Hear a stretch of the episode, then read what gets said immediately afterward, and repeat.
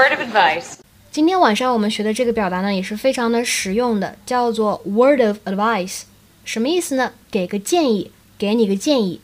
word of advice。word of advice，它是一个非常口语的表达，当做插入语来使用。比如说，我们来举一个例子啊，给你一个建议：吃饭的时候不要说话。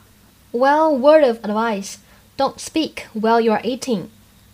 Well, word of advice: don't speak while you're eating.